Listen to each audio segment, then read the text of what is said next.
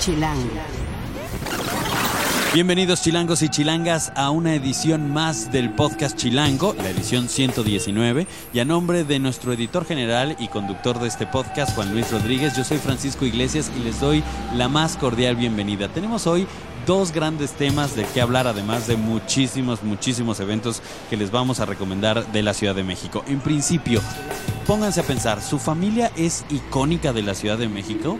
¿Lo saben? Han participado en diferentes actos importantes o trascendentes de la ciudad, pues tenemos un gran personaje que además él ya ha destacado a nivel internacional, que su familia ha estado en la grilla, ha estado en los gobiernos, ha estado en el aeropuerto de la Ciudad de México. Es una historia fascinante. Estamos hablando del cinefotógrafo Rodrigo Prieto. Y por el otro lado, para que ustedes eh, se pongan a relajarse, y ya me invitaron a mí también a que vaya, es al Encuentro Nacional de Yoga. Y si ustedes están pensando que solo son conferencias, olvídenlo. También tienen una expo yoga donde va a haber muchísimas clases. No solo es para gente que esté ya clavadísima con el yoga, también para principiantes. Así que les vamos a contar todos los detalles porque la directora del Instituto Mexicano de Yoga viene a platicarnos todo lo que va a haber, cuánto cuesta y dónde va a ser.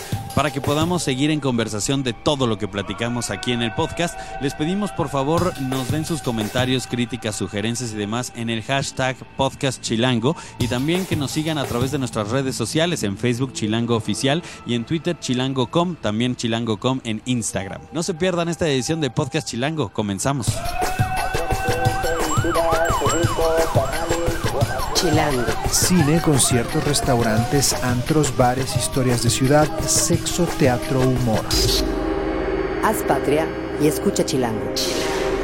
Bueno, pues ya se los adelantábamos. Hay algunas familias en la Ciudad de México que han sido protagonistas en diferentes momentos y en diferentes escenarios de la Ciudad de México. Y una de ellas es la familia Prieto. Y justamente en esta edición, en la edición de noviembre de la revista Chilango, eh, ustedes pueden encontrar Nosotros los Prieto. ¿Quiénes son los Prieto? Bueno, pues eh, Mario Villagrán, que es un reportero de la revista Chilango, platicó con Rodrigo Prieto, quien es cinefotógrafo y quien próximamente va a estar compitiendo por un Oscar.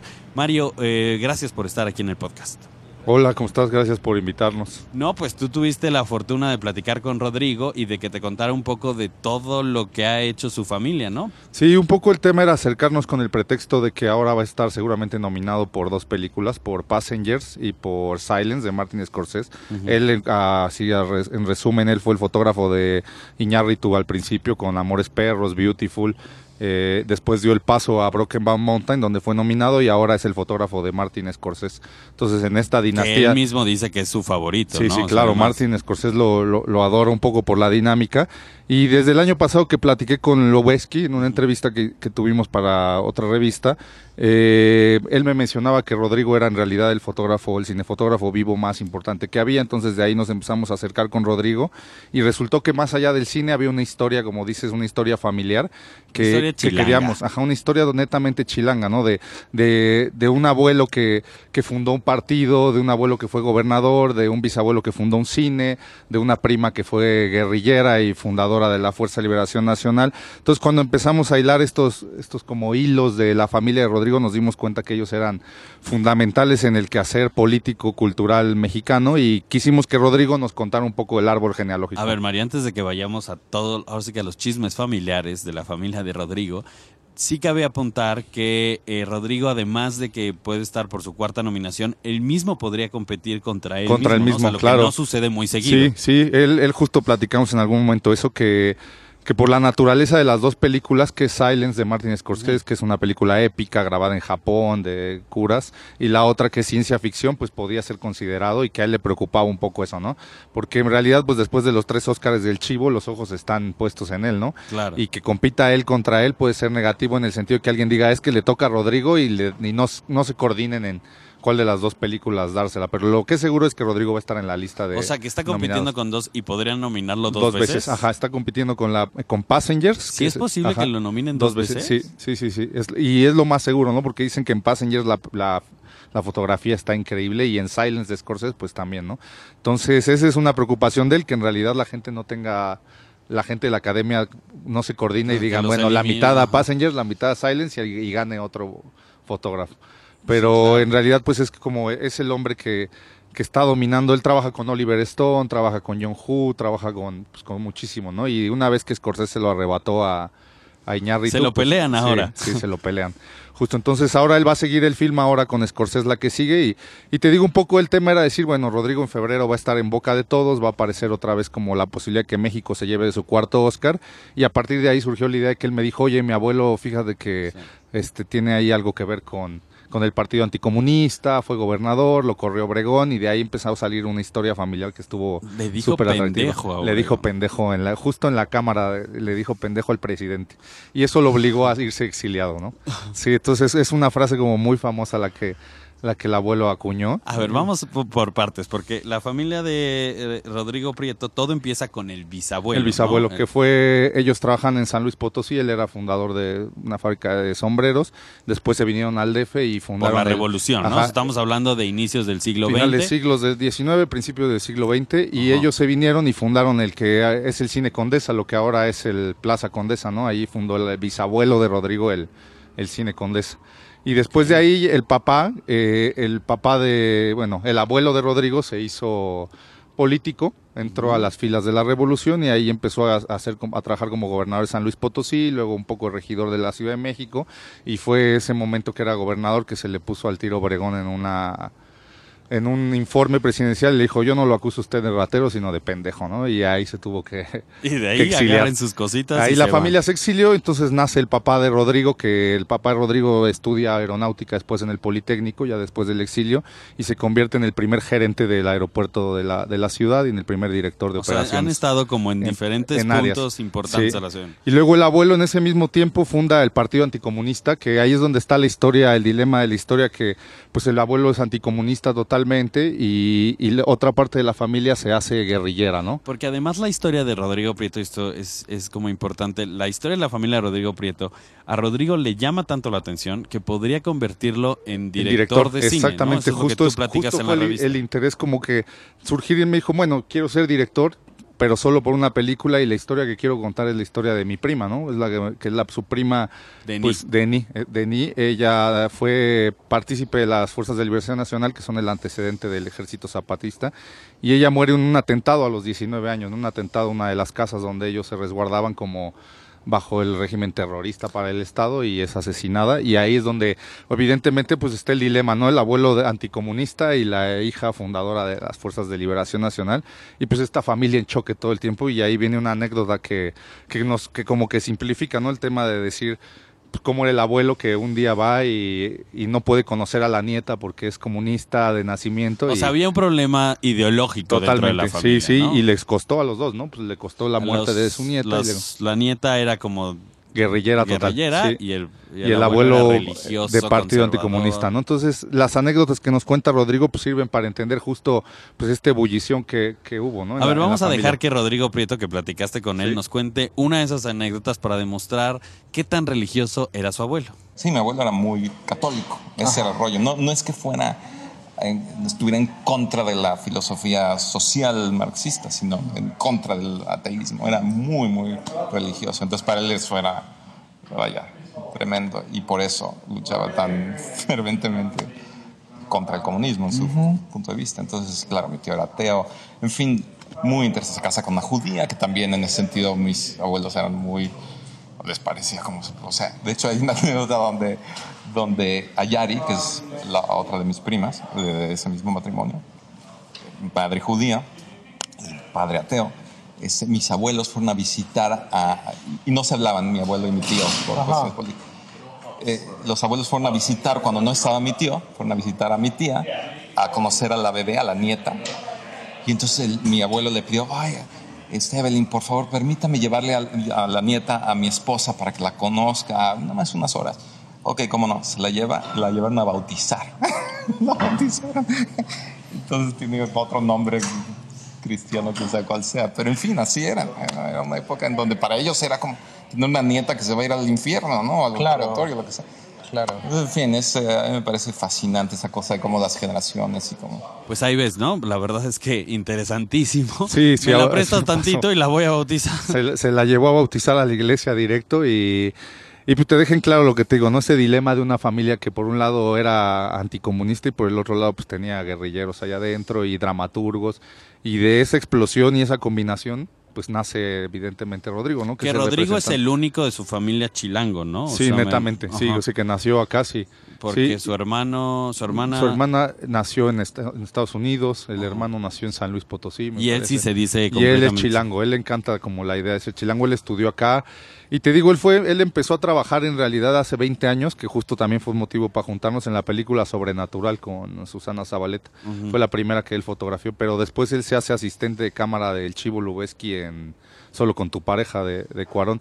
Y de ahí empieza esa carrera donde Iñárritu dice, bueno, necesito, pues casi siempre el, el director necesita una hermandad con el fotógrafo, ¿no? Claro. Y la logra recrear aquí con Rodrigo muy bien en Amores Perros, en 21 gramos, en Beautiful. O sea, no le erró al irse con él. No, no, no. Y, y ahí pues los dos hacen carrera, pero evidentemente el tema de Rodrigo supera cuando hace Broken Bound Mountain. Brokeback Mountain. Ajá. Y ahí pues lo empiezan a ver, ¿no? Y después Scorsese dice, presta. Y Rodrigo lo que es muy sincero dice, bueno, güey, pues, o trabajar con, con Scorsese es el sueño de cualquiera, así que pues que me perdone Alejandro.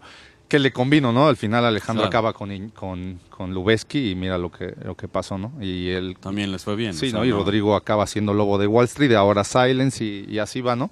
Entonces Rodrigo la verdad es que tiene ganas de contar esta historia de, de una familia que Oye, pero define ya él, ¿no? tiene como proyecto así de cuándo empezar a Eh, hacer me parece que está justo definiendo si lo va a hacer una serie o lo va a hacer una película, ¿no? Está como en el Con dilema este de... tiempo de- ya, en los tiempos de Netflix. de ya. dividamos todo en seis capítulos. Ajá. Porque me parece que justo se va a encontrar con una historia que lo que nos pasó, ¿no? Fue sacando pues, nodos y nudos de, de cosas que no existían y se dio cuenta que su familia tenía... Nosotros, él no sabía lo del abuelo del cine Condesa, nosotros le dijimos porque fuimos a la hemeroteca a buscar un Ah, ¿cómo poco más atrás y cuando nos encontramos con el bisabuelo le dijimos, mira, tu bisabuelo fundó el cine Condesa y ahí fue como, él decía, bueno, se van abriendo llaves todo el tiempo con mi familia, ¿no? O sea, él no tenía idea No tenía idea de que el bisabuelo, o sea, él se quedaba en el abuelo y la historia del Chilango le gobernador. ayudó a Ajá, conocer- a conocer la historia del bisabuelo, que es la del cine Condesa. Órale. Sí, Eso sí, está entonces- interesantísimo. Sí, está súper bueno. Entonces lo que le decíamos, bueno, pues tienes para contar para atrás y para adelante. Bueno, y para ¿no? adelante más, porque según lo que leí, no les quiero dar más detalles del artículo, que en serio está al final de la revista Chilango, en las últimas páginas, para que lo lean y demás. Pero tiene 47, prim- 46 Sí, primos, sí, ¿no? O tienen, sea, tienen un, sí, son un núcleo.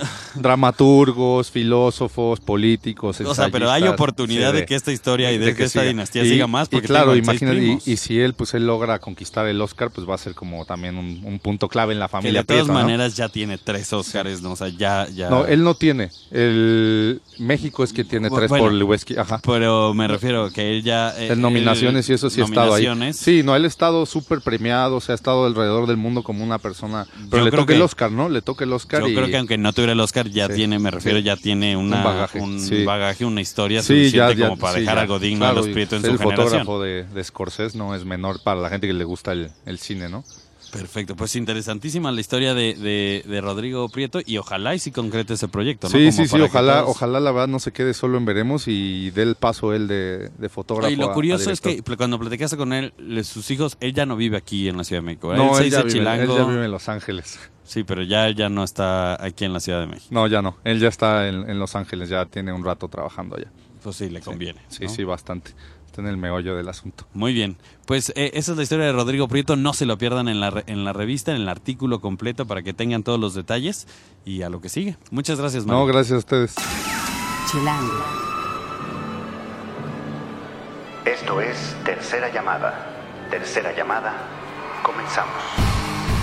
Si pasa en la ciudad, está en Chilango. ¿Qué es lo que va a haber esta semana y cuáles son las recomendaciones de Chelango? Por favor, tomen nota, abran sus agendas y aparten la fecha para que ustedes puedan ir. Eh, miren, primero vamos a recomendarles algunas exposiciones. No se pierdan el Museo Nacional de Arte, que abre de 10 a 6 de la tarde y vale solo 60 pesos. La exposición Otto Dix, Violencia y Pasión. Eh, creo que vale la pena. También pueden ir a Arte de China en 14 salas de San Ildefonso. Eso cuesta 45 pesos y eh, los horarios es de 10 a 6 también.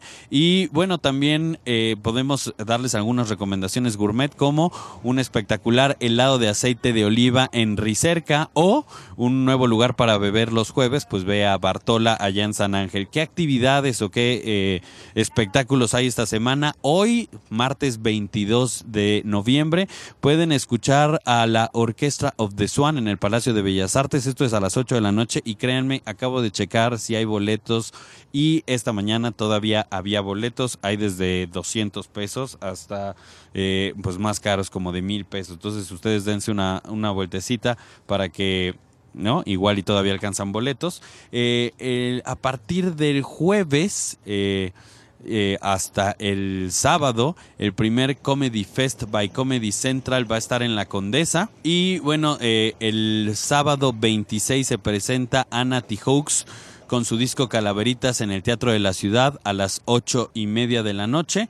Y eh, bueno, también no se olviden, este fin de semana, y por eso hay que subrayarlo, este domingo se despide del MUAC la exposición Anish Kapoor, que bueno, va a estar de 10 a 6 de la tarde, eh, vale 20 pesos. Y en Bellas Artes se despide eh, Toulouse-Lautrec, la entrada es gratuita y también es de 10 a 6 de la tarde, para que tomen algunas eh, notas. Y este viernes, para que lo tomen en cuenta, si a ustedes les gusta relajarse, si a ustedes les gusta el yoga, pues pueden ir al Encuentro Nacional de Yoga, que va a ser en el Hotel Royal Pedregal, con actividades todo el fin de semana. Y justo para eso tenemos aquí en el podcast de Chilango a Ana Paula Domínguez, que es la directora general del Instituto Mexicano de Yoga, para que nos cuente todos, todos los detalles. Bienvenida, Ana Paula. Gracias, Francisco, por la invitación. Porque tienen un eventazo este fin de semana, ¿no? ¿Qué es lo que van a hacer? Fíjate que ya tenemos un año preparándolo, estamos en la cuenta regresiva, va a ser el decimotercer encuentro nacional de yoga Shakli y eh, también la edición de Expo Yoga, que bueno, esto viene sucediendo desde hace 13 años y tenemos actividades relacionadas con esta disciplina milenaria de la India para todos y de todas las O sea, hay edades para los clavados especialistas y demás, y hay para la gente que puede tener un primer contacto o que todavía no se anima para hacer yoga. ¿no? y hasta para los niños, Hasta para niños. hasta para los niños. Ah, entonces vamos por partes. ¿Qué es lo que empieza primero? Vamos a hablar, si quieres, hablemos un poquito de esto que dices, de el encuentro. Bueno, mira, el Encuentro Nacional de Yoga surgió hace 13 años con el propósito de unir a la comunidad de yoga y también de explicarle a los practicantes los diferentes estilos de yoga que había y que pudieran tener la experiencia de manos de buenos especialistas de pues practicar diferentes estilos. O sea, era así tal cual como, a ver, ven y conoce qué es el Iyengar Yoga, qué es el Hatha, qué es el Ashtanga, qué es el Kundalini. Y entonces llegaban y era como, wow, pues ya pruebo y ya sé cuál es el que me gusta. A ver, explícanos tantito. Nos dijiste varios nombres que me atrevería, mejor no me atrevo yo a repetirlos, pero dinos cuáles, o sea, qué diferencias hay en las técnicas de yoga. ¿Son las posturas, la, el- no sé, el ambiente? ¿Qué, qué es lo, cuál es la diferencia? Mira, eh, me gustaría, hay como dos, yo te lo dividiría en dos eh, como ramas principales y de ahí se, se, de- se dividen en varias más. Eh, lo que es el Hatha Yoga, que el Hatha Yoga está relacionado, el Ha es el sol, Ta es la luna en sánscrito y es el equilibrio del sol y la luna. Este tipo de yoga se trabaja principalmente con el equilibrio del cuerpo físico y lo que hace son diferentes posturas de yoga. Todo tiene que ver con posturas de yoga. Ahora, dentro del Hatha Yoga hay mucha diversidad para que tú hagas las posturas de yoga. Por ejemplo, está el Iyengar Yoga, que viene, eh, que lo, de alguna manera el estilo lo creó el señor BKS Iyengar en India, que ya murió hace como dos o tres años. Y lo que él hizo es que vio que el yoga en Occidente era muy difícil para muchos de practicar. Entonces lo que él hizo es que a través del uso de cinturones, blocks, tape- este, eh, cobijas y diferentes props, como les, les llamamos, tú ibas haciendo las posturas de acuerdo a donde te encontrabas o te encuentras en este momento. Entonces el Sin objetivo, las posturas del sol, la luna, ¿no? O sea, está- todas las mismas posturas que se hacen, pero con un alineamiento, cuidando el alineamiento y la biomecánica del cuerpo. Este tipo de yoga es ideal para aquellos que tienen algún tipo de dolencia física, que les duele la columna vertebral, los hombros, la cabeza, que buscan el yoga como por un, eh, desde una perspectiva buscando que les dé como salud. Los que están buscando yoga como salud pueden practicar el yoga terapéutico. En el Encuentro Nacional de Yoga vamos a tener, por ejemplo, un intensivo de tres horas eh, que se llama Sanando tu columna vertebral. Entonces, aquellos que padecen de escoliosis, lordosis, de dolor en las cervicales, en las lumbares, que realmente quieren acercarse al yoga desde esta parte terapéutica, se los recomiendo muchísimo. Esto va a ser el viernes de 10 y media a 1.30. Luego está eh, lo que sería los vinyasas yoga. Vinyasa es una palabra que significa fluir en sánscrito y es ir de una postura a la otra. Entonces estos son los eh, el tipo de yoga que está más trendy en Occidente porque es mucho más Ese es el físico. que hace todo mundo. El que, exacto, que Ashtanga, Vinyasa Yoga, Power Yoga, eh, Yoga Flow, etcétera, que vas de una postura a la otra rápidamente desde que inicia la clase hasta que terminas, que ves más que se contorsionan como origami, se paran de manos de cabeza, que es ideal para aquellos que ya tienen una buena condición física. Luego está el Bikram Yoga, que es el que se practica a 42 grados centígrados, como si estuvieras en el vapor, y que hacen 19 posturas cada clase, que son las mismas posturas. Son más o menos como lo dentro del Hatha Yoga. Y luego está el Kundalini Yoga, que se le conoce como el yoga de la conciencia, que tiene que ver más con la espiritualidad y trabajas mucho más con la parte em, de la respiración, los mantras, eh, el servicio.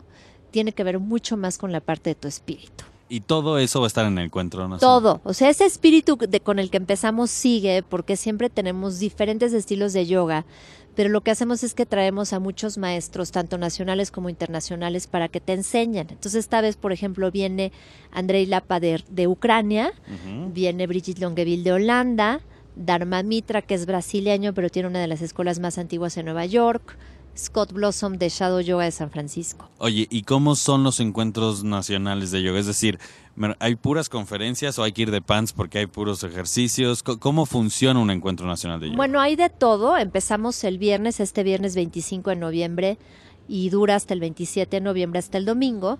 Tú puedes tomar desde una clase, un intensivo, todo el día, dos días o tres días, lo que tú quieras, o sea, dependiendo y de tu todas nivel. son clases, digamos. Todas son clases, casi todas tienen una parte de teoría y una parte práctica. Hay que llevar cuaderno. Nosotros les regalamos para que Ah, tomen bueno, no- notas, no hay que llevar cuaderno, No hay que no- llevar se cuaderno, no se anoten, no se preocupen por eso. Em, tenemos sesiones para niveles multinivel, para niveles intermedio, avanzado y también dos programas específicos para instructores de yoga. ¿Por qué? Porque pensamos que hay que elevar la calidad del yoga en nuestro país, que los que ya son instructores tienen que A ver, de ser vamos a evaluar qué, calificación le pondrías a la calidad de yoga que se hace en México. Yo creo que yo creo que bastante bien. No, no, pero del 1 al 10 así críticamente, ¿cuánto? Es que hay muy buenas enseñanzas en México. Como nueve. Ah, bueno. eso 8, está- 5, 9, sí. El problema, de, el problema es que empiezan a surgir muchos, eh, muchos entrenamientos muy rápidos, express, y así como hay una, como hay un buen núcleo de buenos instructores de yoga, empieza a haber también otros que no sabemos exactamente, que a lo mejor tomaron un curso por internet o que tomaron un curso express. ¿Cuánto tiempo necesitas hacer yoga como para ya hacer un... Yo creo que mínimamente hay por lo menos dos años de práctica previa tuya personal para luego meterte Y a un teacher's constante. training y constante y luego para tomar una formación. Y una formación, yo diría, hay formaciones de 200 horas, yo diría que mínimo 600 horas. ¿Y no se puede aprender solo por internet del yoga o sí? No, ¿No? no, porque necesitas necesitas que alguien te diga si estás haciendo bien la postura o no, cómo estás respirando, cómo, o sea, es todo un proceso. Ok, esto es para la gente que ya sabe mucho de yoga o que está avanzado, que lleva ya su tiempito el Encuentro Nacional de Yoga. Si ustedes quieren boletos, creo que están, ya faltan muy poquitos para que se agoten. Entonces, ¿cuánto vale el Encuentro Nacional de Yoga? Ahorita ya en precio había empezó en 3.300 todo el fin de semana, ahorita cuesta 4.500 pesos todo el fin de semana. Ya se perdieron la promoción, pero todavía pueden inscribirse. Y domingo se pueden inscribir y pueden pagar un solo intensivo o una sola clase. Pero, además de eso, estamos hablando de que hay actividades para los que todavía o son principiantes o ni a principiantes llegan de yoga, que es la Expo Yoga, ¿no? Exacto. ¿Cuánto tiempo llevan haciéndolo? ¿También 13 años? También siempre estuvo, pero nada más que ahora ya es mucho más formal. Ok. Expo Yoga lo que tienes que te da esta posibilidad de que si nunca has practicado yoga y quieres ir a tomar una plática, una sola clase de una hora para saber de qué se trata vas y el costo es mucho más accesible porque te cuesta 100 pesos. Ah, sí, mucho mejor. Entonces tú vas y tomas eh, alguna de las, de las pláticas o de las clases que hay y además eh, visitas el área de, el área de Expo Yoga Que son stands. que con- son stands, que son más de 65 expositores, que van a tener productos que van desde libros, inciensos, libros de yoga, inciensos, ropa para practicar.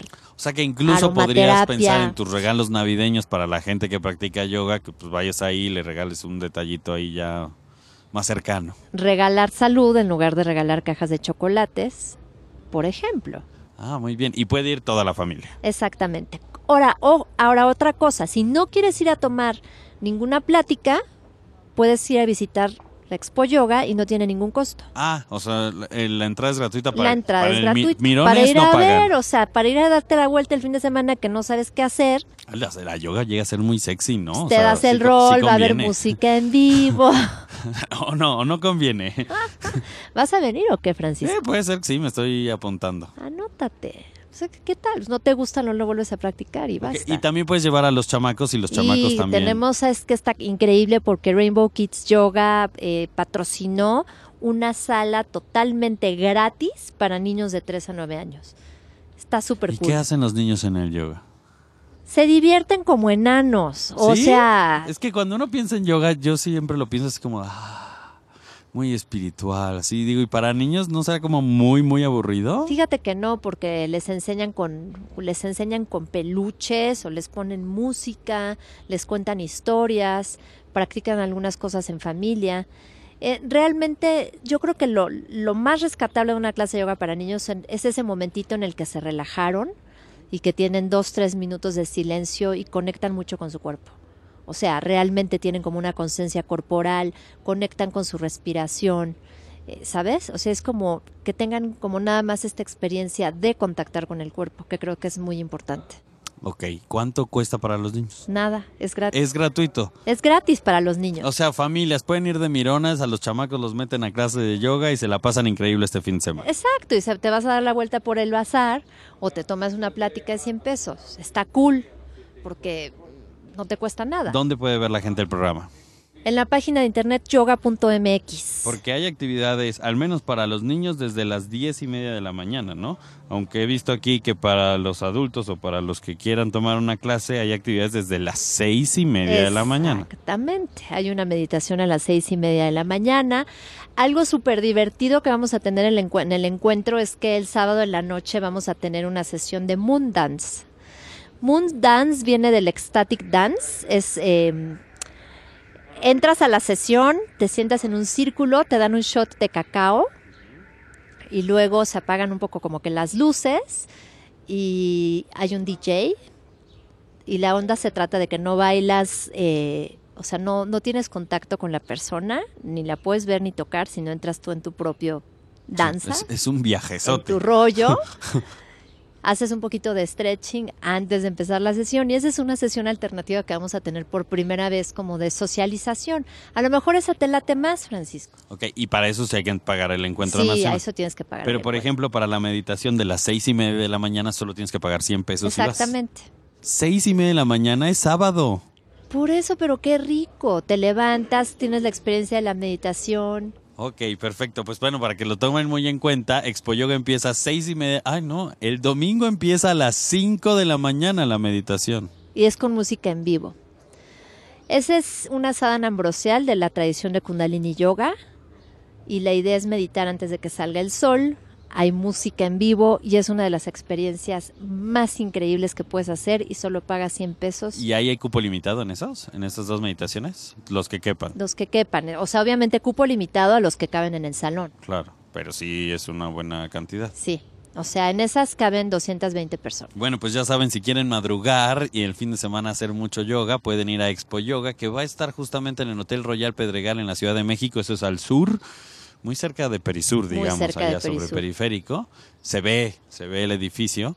Entonces, para que ustedes vayan y tienen actividades, porque a lo mejor habrá gente que no le guste madrugar, pero tienen actividades hasta las seis y media, siete de la noche. Entonces, Exactamente. creo que les alcanza perfecto el día para que puedan ir. ¿Dónde pueden saber más, además de la página que nos dijiste, redes sociales, cómo te pueden contactar? Bueno, me pueden contactar en Anapau Yoga, ya sea por Facebook, Instagram, Twitter, TripAdvisor, todo lo demás, Anapau Yoga.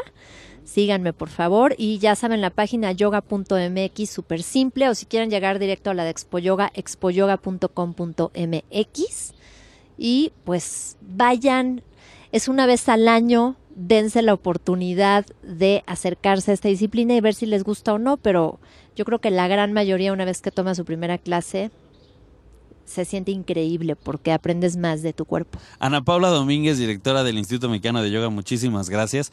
Qué bueno que viniste y qué bueno que nos compartes un poquito de la experiencia de Expo Yoga y del Encuentro Nacional de Yoga. Mucha suerte. Gracias, Francisco. Así es como hemos llegado a la parte final de Podcast Chilango. Muchísimas gracias por escucharnos. Eh, recuerden, todos los martes tenemos una nueva edición. A nombre de Juan Luis Rodríguez Pons, el editor general de Chilango y quien se integra la próxima semana a esta, a esta emisión, yo soy Francisco Iglesias y en serio les mando un gran saludo y los dejo con una canción de Ana Tijux, esta chilena que viene el próximo sábado al Teatro de la Ciudad. Los dejamos con Luchín, que su último lanzamiento fue salió apenas en septiembre pasado. Ojalá les guste, buena semana.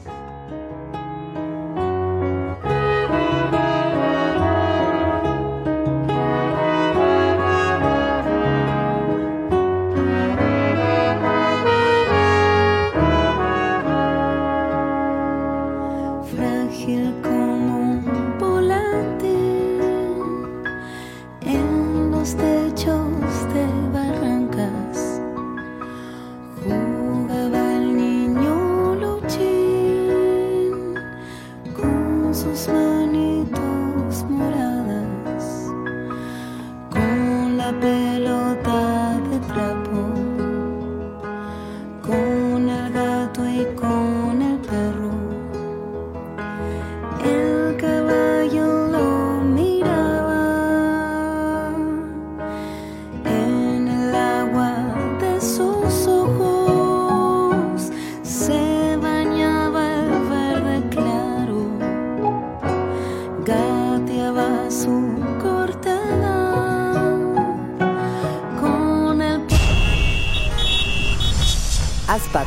Y escucha Chilango.